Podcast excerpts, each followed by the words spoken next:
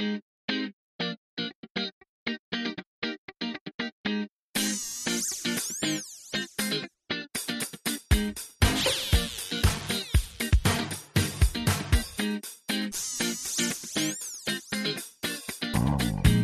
アスパクトリポッドレディオ TP です、えー、12月16日土曜日、えー、23時16分、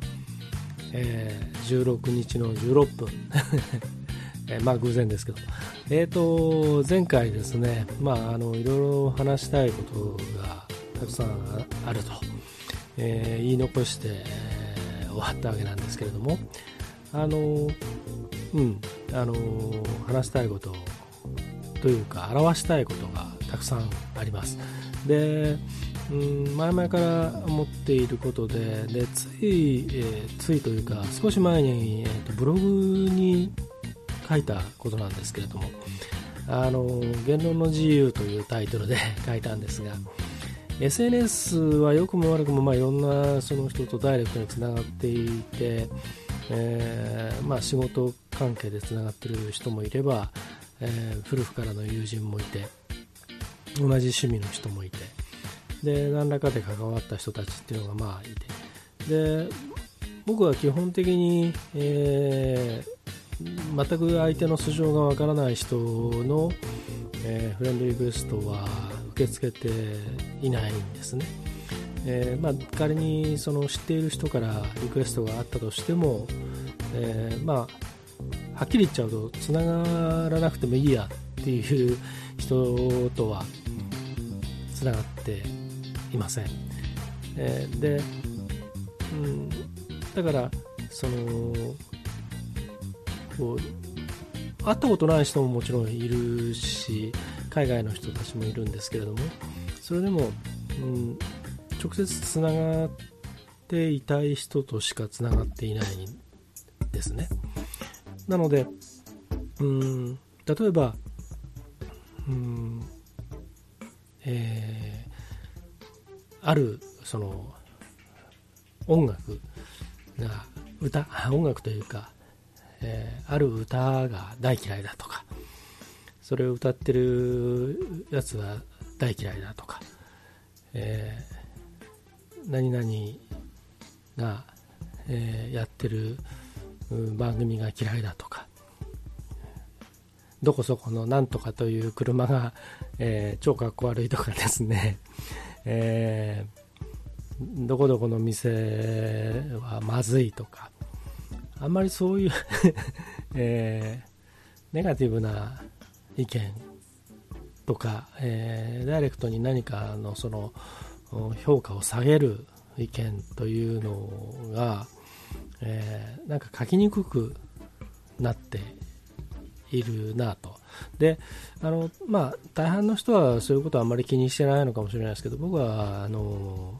そういうことをどちらかというと気にする方で、で、っていうのも、まあ、あの、えー、っと、まだこう SNS が、その、一般的に、こうね、今みたいに、えー、浸透する前、えー、は、まあ、ホームページを持ってでそこにはコミュニケーションツールとして掲示板っていうのがあって、えー、まあ、それを使って、えー、その自分のホームページのファンだったりとか、え、訪問者の人たちとコミュニケーションをとっていたわけですね。まあ、あの皆さんそうだと思うんですけども。で、ある時に、その、えー、まあ、洋楽のですね、えー、まあ、ロックの、えー、愛好者の、その、割と集まってくるサイトがあって、で、そこで、えー、まあ、いろんなその、あの、アルバムの、えー、何年に出したアルバムのあの、え、ー、と、B 面の2曲目がかっこいいとか まだそういうその、えー、レコード時代からのね、えー、人たちが、まあ、ですから年代的には決してあまり若くない人たちが集っていたとこだったんですけれどもそこで、えー、ついつい僕は調子に乗って、えー、誰それのベースは下手くそで聴けたもんじゃないと、えー、ライブに行って失望したみたいなことをですね、まあ、ちょっとこう、冗談を交えながらも、でも本音的に書いたことがあったんですね。で、そしたら、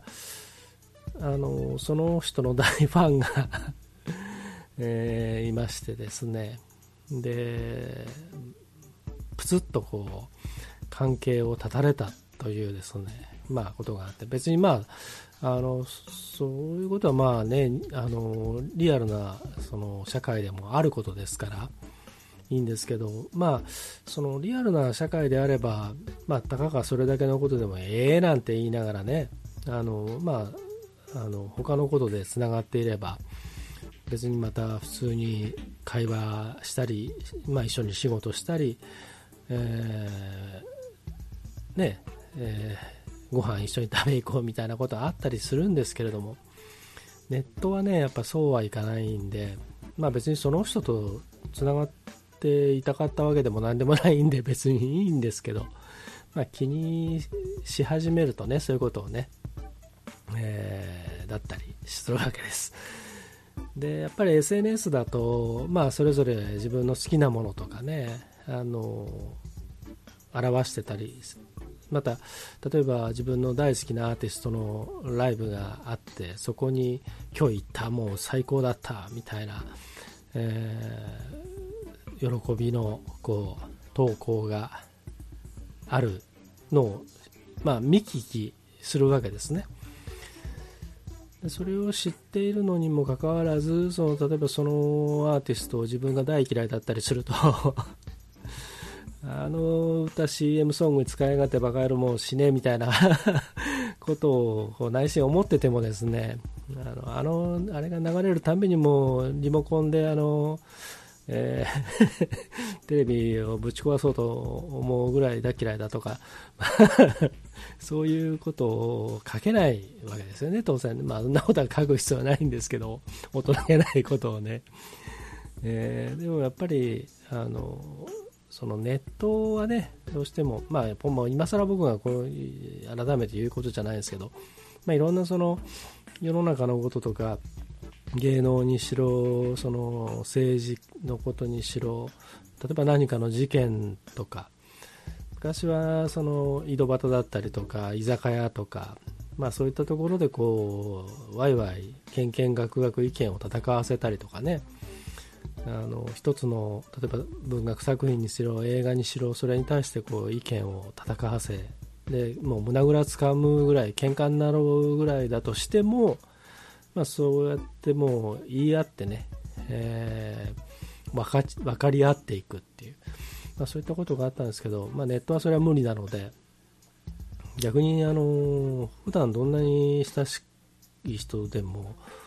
あのことネットになるとねなかなかそういった関係ではなくなってしまう危うさとか脆さとかっていうのがありますからね。まあ、ですからあのなるべくそういう あの自分が嫌いなものをあえて書く必要はないなと、まあ、書く人結構いますけどね。あのもうちょっと我慢すりゃいいのにって あの旗で見てて思うこともありますけど。僕はまあそういったことはなるべくこう出さないようにして。でそれはあの有名人とか、えー、メジャー作品とかうんテレビで見聞きしたりということだけではなく、えー、今日電車乗ってたらこんなことがあってもう許せないとかつって書いてる人いますけどやめたらとか いい年してそういうことをそういうこと書くんじゃないと、えー 実は思って、えー、いるので、えー、まあ、はっきり言っちゃうとそういうのはこうなるべく目に触れないような、えー、対策を 立てていたりするというですね割と僕はそういうところがあります。ということを告白をしまして、え前回の話の続きをするとですねまあ、あのもうだいぶ前になっちゃったんですけど名古屋モーターショーに行きまして、まあ、ちょっとその仕事のお付き合いのある方が出店をしてたり、まあ、名古屋に来てたりということがあって、まあ、会いに行ったりちょっとあのえーと、最近ちょっと新しく関わり始めた仕事に関係する案件があったもんですから、まあ、久々に行ったんですけど、あの東京モーターショーがもうやめたらぐらいに言われているようになって久しいわけですけども本当につまんない。あの名古屋モーターショーは東京モーターショーよりは、えー、面白いと言われてますがそれにしても中身のないモーターショーで、えー、まあそれでもねあのもともと僕は車もバイクも好きだし自動車メーカーとその歴史とかっていうのが実は子供の頃から大好きであのそれに類する本をいろいろこう読んだり、えー、また洋書でねあのうん結構ヨーロッパイタリアの本とかフランスの本とかあの読めもしなくてもあの 買って持ってたりするんですけども、まあ、車が好きなのでそういった工業製品も好きだしなのであの、まあ、見て回るとやっぱりもう一日仕事になっちゃうんですけれども。あのそのかつてはそのモーターショーとかそのナレーターコンパニオンとかね、まあ、モーターショーに限らずその展示会イベントのナレーターコンパニオンとか MC っていうのはもう本当に超一流オーディションもありレッスンっていうかリハーサルもすごくあって、まあ、今よりは映像のシンクロとかねあのそういった立体的なものとか仕掛けとのあの連動性連携性みたいなものはその当時の方がもっとアナログだったしあのローファイな感じだったんですけどだからこそタイミング命みたいなところがあって PA とか照明あとそのスイッチャーとかえ、何か操作動作をするものを操作するスタッフまた、えー、それのしゃべりも全部生で。今みたいに全部プログラミングでタイミング全部合わせてシンクロしていくっていうものではないからあの、まあ、これはコンサートでも何でもそうなんですけれども。だからこそそのプロフェッショナルな仕事があって1個失敗するともう大惨事っていうですね こと。でその大惨事をどうフォローし合ってその事なきを得ていくかお客さんにバレないようにやっていくかとかっていうことがあって、まあ、そういう時代に僕はいたので、えー、そこから見ると本当にレベルが低い。モーターショーでやってることのねあの演目とかコンテンツがとそもそももう本当になんかつまんない。ワクワクしないしライブ感もないスリルもない。あれだったらもう全部そのあのいわゆる あのなんていうんですかね。えー、精巧なラブドールを作る技術は日本もすごいわけでね。なのでそういう人形でいいんじゃないかと。あの AI 的な AI までいかなくてももうただのペッパーくんでもいいんじゃないかって。思うわけです。あの特に、うん、まあもうはっきり言っちゃうとトヨタがひどかった。えー、まあそんなことでですね。であの輸入車のコーナーがあってそこはもうでも輸入車してもアメ車が出てないしフェラーリとかもなくうんなんかね偏った形になっちゃってて。でその中で、まあ、ランボルギーニがあの出店していたところにアベントドールと裏缶が置いてあってでそれぞれのところにこう白いあのロングドレスを着た、えー、女性がね、まあ、モデルとしてそこにいて、まあ、そういう女性が出てくるとカメラ持ったおじさんたちが集まってくるので、まあ、それはいまだにあちこちやってるんですけれどもまあこのねあの ランボルギーニなのにこれ？みたいな。はっきり言っちゃうとね。あの、まあ、はっきり言ってませんけどまあそういうことですよ。あのもうちょっと選べないかっていう 選択肢そんなないか？みたいなねそういう感じでなんかカメラを向けるのもこうなんかレンズがなえるというか そんな感じだったんですよね。まあそれであの名古屋モーターショーはまあそれで、え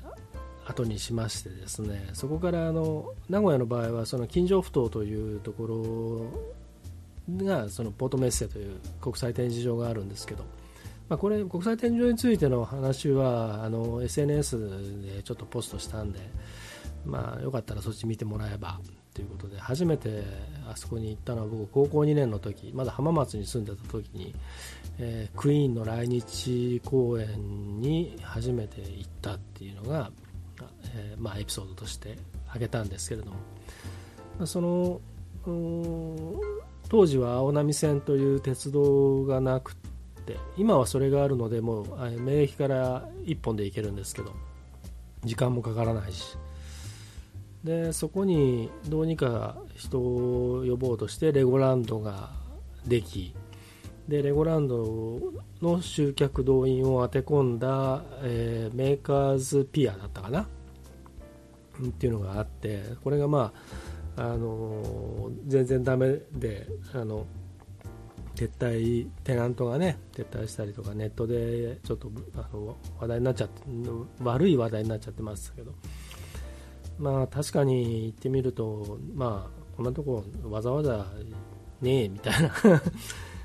でもともとねファニチャードームという家具の大きなあの展示場兼あの販売の、まあ、大きなショップがあって、まあ、IKEA とかニトリができるずっと前にあってで人気があっていまだにはそこはたくさんいるしあとリニア鉄道記念館かな？あの JR 東海の新幹線とかリニアとかの実物大のものとかが展示してあるところがあったりしますんであのでしかもその国際展示場ではいろんな展示会やコンサートがあったりしますから、まあ、人が、ね、そこに集まるようになっているんですけどもあとフットサル場とか、まあ、景色も、ね、いい感じになってます。で、まあ、あのそこに関するあのあのガイド的なものはちょっとバサリ割愛しますけどそこからその青波線で免疫へ戻ってくるときに、えー、免疫の一つ手前笹島ライブという会場会場じゃなくて駅があってここはかつてあの愛知万博の時の笹島会場というですねサテライト会場の跡地、まあ、そこもとも跡地というかもともとは JR の貨物引き込み基地のまあ、そこがいらなくなったんでそこをあのこれから民間で使っていくにあたっての再開発の一環としてできたもの。でそこにポケモンパークがあったりとか まあ万博でポケモンっていうそもそもっていう話なんですけど、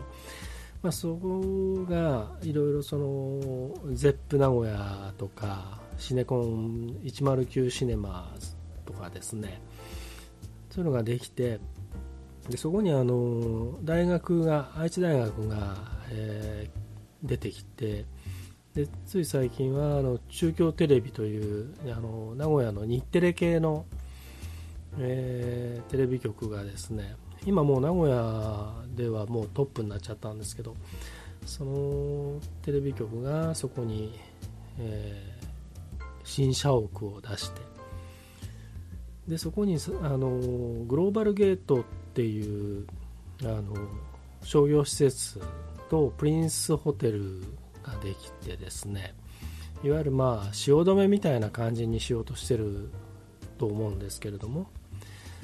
そこのその商業施設にちょっと興味があってできたばっかだしまあちょっと寄ってみようと思って途中下車をしまして。なんか見てたんですけど、まあ、夕方の時間帯平日の夕方とはいえ、まあ、人が入ってるところは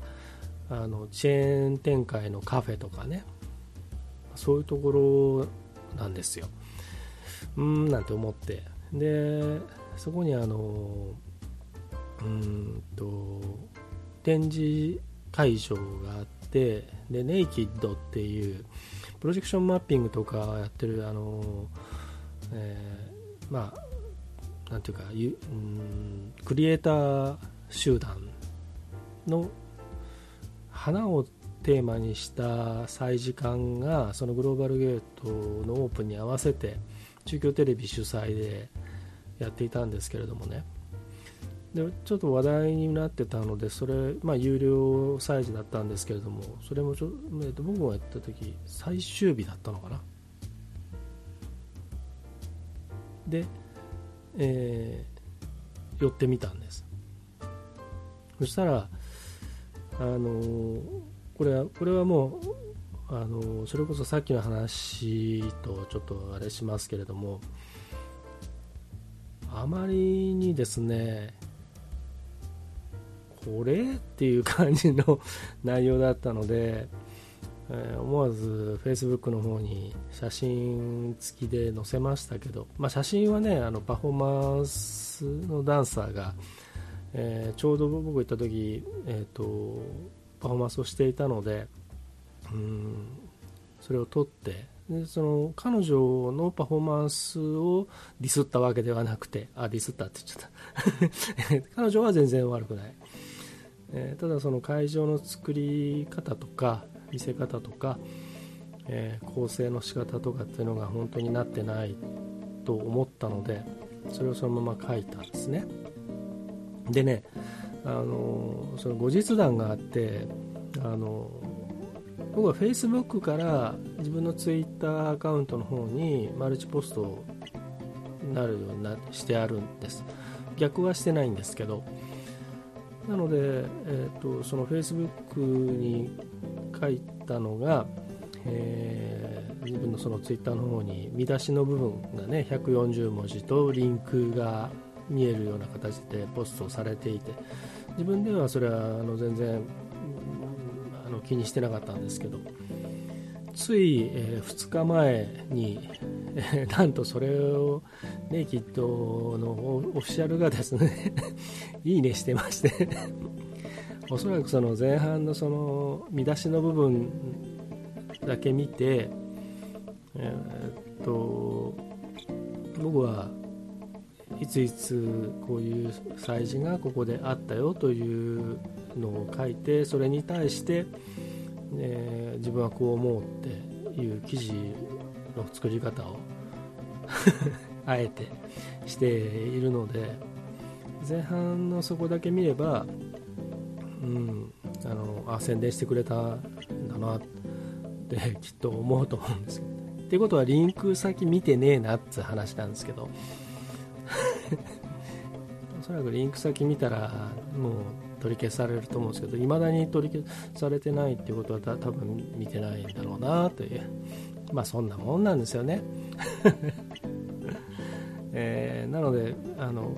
これからもこの手法で 世の中に物申していこうと。って思ったんですけど、まあ、あのそういう大人げないことをやっててもねそれでニヤニヤしててもしょうがないんで。で一番いいのはポッドキャストなんでこれ昔から言ってるんですけどあのポッドキャストであんまりこう炎上したっていう話は聞いたことがないので変なストーカーとかねそういう事件はいっぱいありましたけど ありましたんですよ、えー、なのであのまあポッドキャストでこうやって肉声で喋るとさっきのあのネットだと炎上するけど居酒屋とかあの井戸端だったら喧嘩になってもまた一緒に話ができたりするっていうのと同じかなと思うんですけどなので、えー、ポッドキャストいいですよって えー、ことでございます。でねあのまあただだらだらこうやって話長くなっちゃってもあれなんで、えーと、音楽をちょっと紹介今日も1曲しようと思うんですけどあのエアズファクトリーポトレーディオとあと僕がプロデュースしている佐古晴美の綺麗なバラだがトゲもあるという番組でそれぞれあの紹介させてもらっている、えー、静岡県浜松市を中心に活動している音楽ユニットスプーン、えー、このユニットがですね名古屋で、えー、展開されている、えー、ソングス名古屋オーディションという企画にエントリー今年してもうか、えーと、かれこれ何回かやってるイベントらしいんですけれどもあのソニーミュージックエンターテインメントとそれから、えー、ヤマハのリテーリングストアの方かな LM の関係とかが、えー、ついてで、え、名古屋にあるその音楽専門学校が一応プロデュースっていう形で、え、やっているそのオーディションイベント。あのシンガーを発掘するみたいな感じになってて。でグランプリ取るとその楽曲が iTunes で配信されるのと,、えー、と MV が作られる。でちょっとプッシュしてもらえる。で新しく何かいろんなコラボとかね、えー、何かその楽曲提供だったり、えー、コンピレーションアルバムとかそういったものに参加できるみたいな副賞がある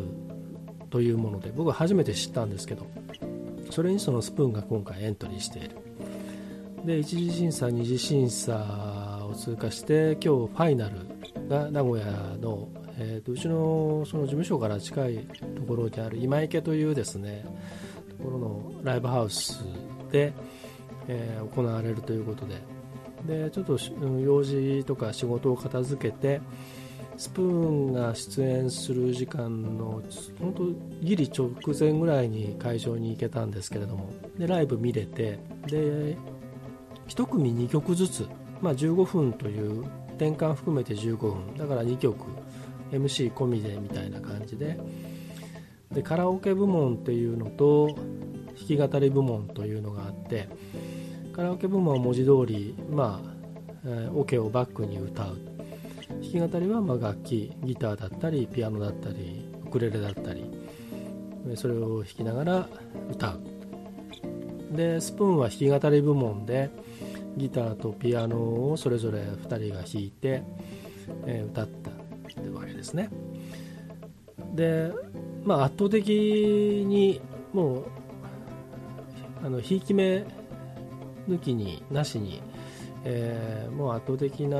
パフォーマンスともう会場を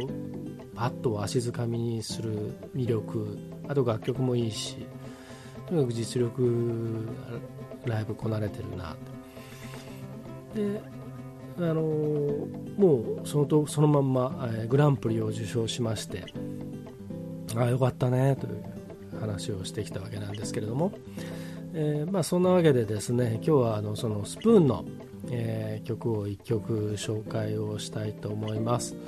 えどの曲にしようかなと思ったんですがあのアルバム、えーと「スパイシーな少年と切なガール」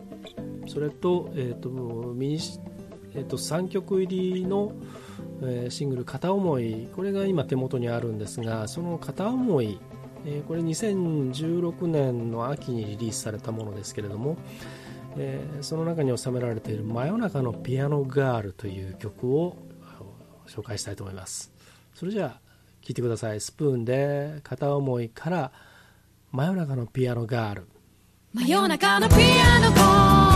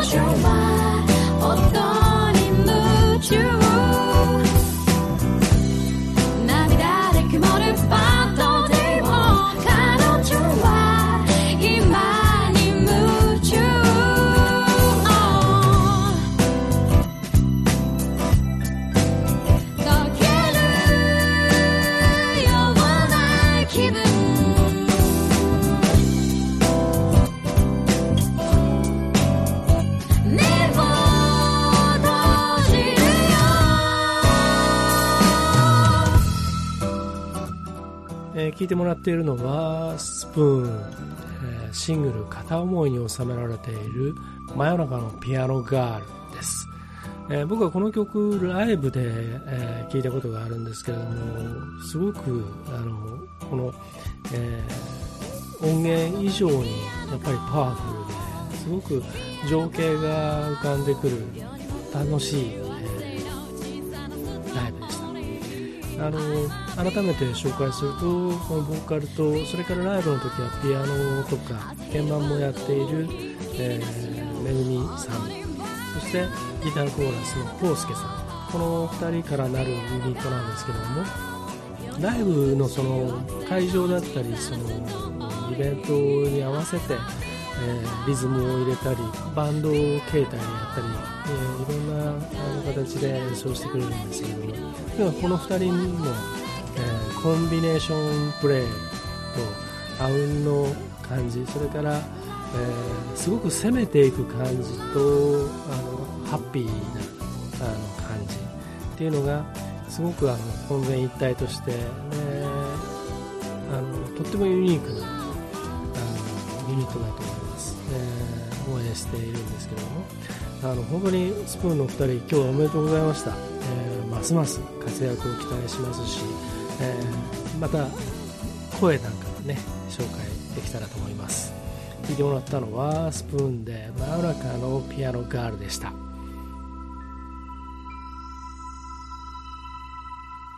さて、えー、っともう30分超えたんで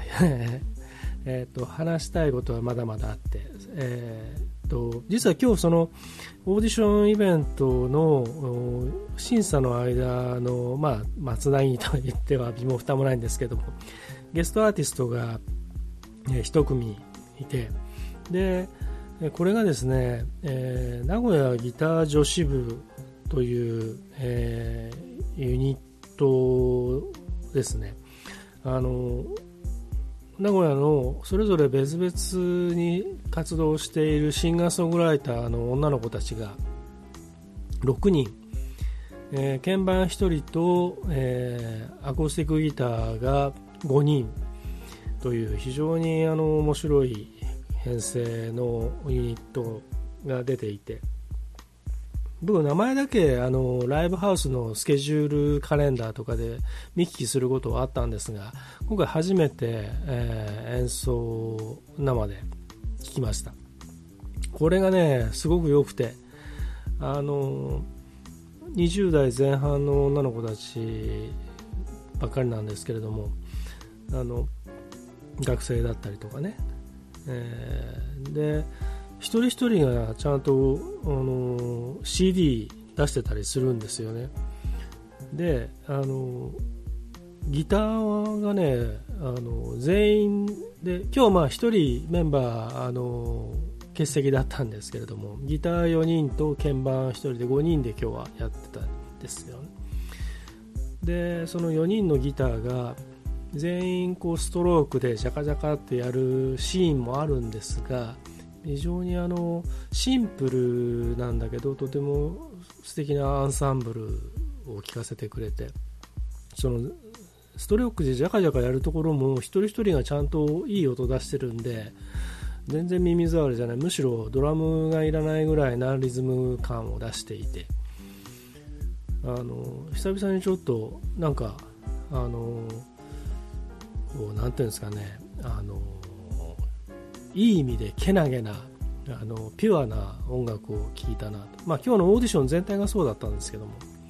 まあ、このオーディションの中身についてはまたちょっと思うところがあるので、えー、それはそれで、えー、次回に譲りますけれども。このね名古屋ギター女子部のその音楽すごく良かったです。で終わった後にえーと、ご多分に漏れず、まあ、物販コーナーに 全員がいて、で面白いのが一人一人独立した形で物販やるんですよね。全員自分の CD とかあの、えー、次のライブのチケットとか4枚5枚こう4枚5枚っていうのは1つのライブのチケットが4枚5枚じゃなくて先々決まっているそのチケットが、まあ、5種類ぐらいそれぞれ持ってきていて。でアルバムも、えーと、1枚の子もいれば2枚3枚の子もいてすごいなと思って。あの音楽プロモーションをポッドキャストでっていうことを2005年の頃に言っていた僕たちですけれども 今はもうそれをもう随分もっと先に行っている感じがして頼もしいなと思いました。であのー、もう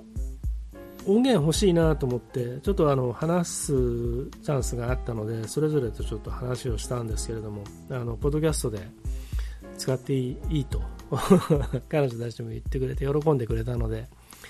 じゃあ買うよって。そしたら5人買わなきゃいけないです。まああのクリスマスも近いんで、えー、全員の CD を今日は購入してきました。多分僕だけじゃないかな全員のやつを買ったっていう。えー、可愛らしく足立さんへてあの、え、サインしてくれたりして。まあとにかく、あのー、いい音楽だと思います。でいい活動だしこういう、あのああいった女の子たちがアコースティックギターを上手に弾きながら歌作って歌って人前で本当に楽しそうにやる。これはまあ楽器がね売れる可能性もあるしうんあのいいなと思い思いました エレキギターがずらっと並ぶよりなんか面白いなと思いましたということで、えー、今日はそんなところで終わりにしたいと思いますそうあのポッドキャストがなんか仕事に結びついた的な話をこの前ちょっと最後にしてそれはまた今度って言ってましたけどこれあの次回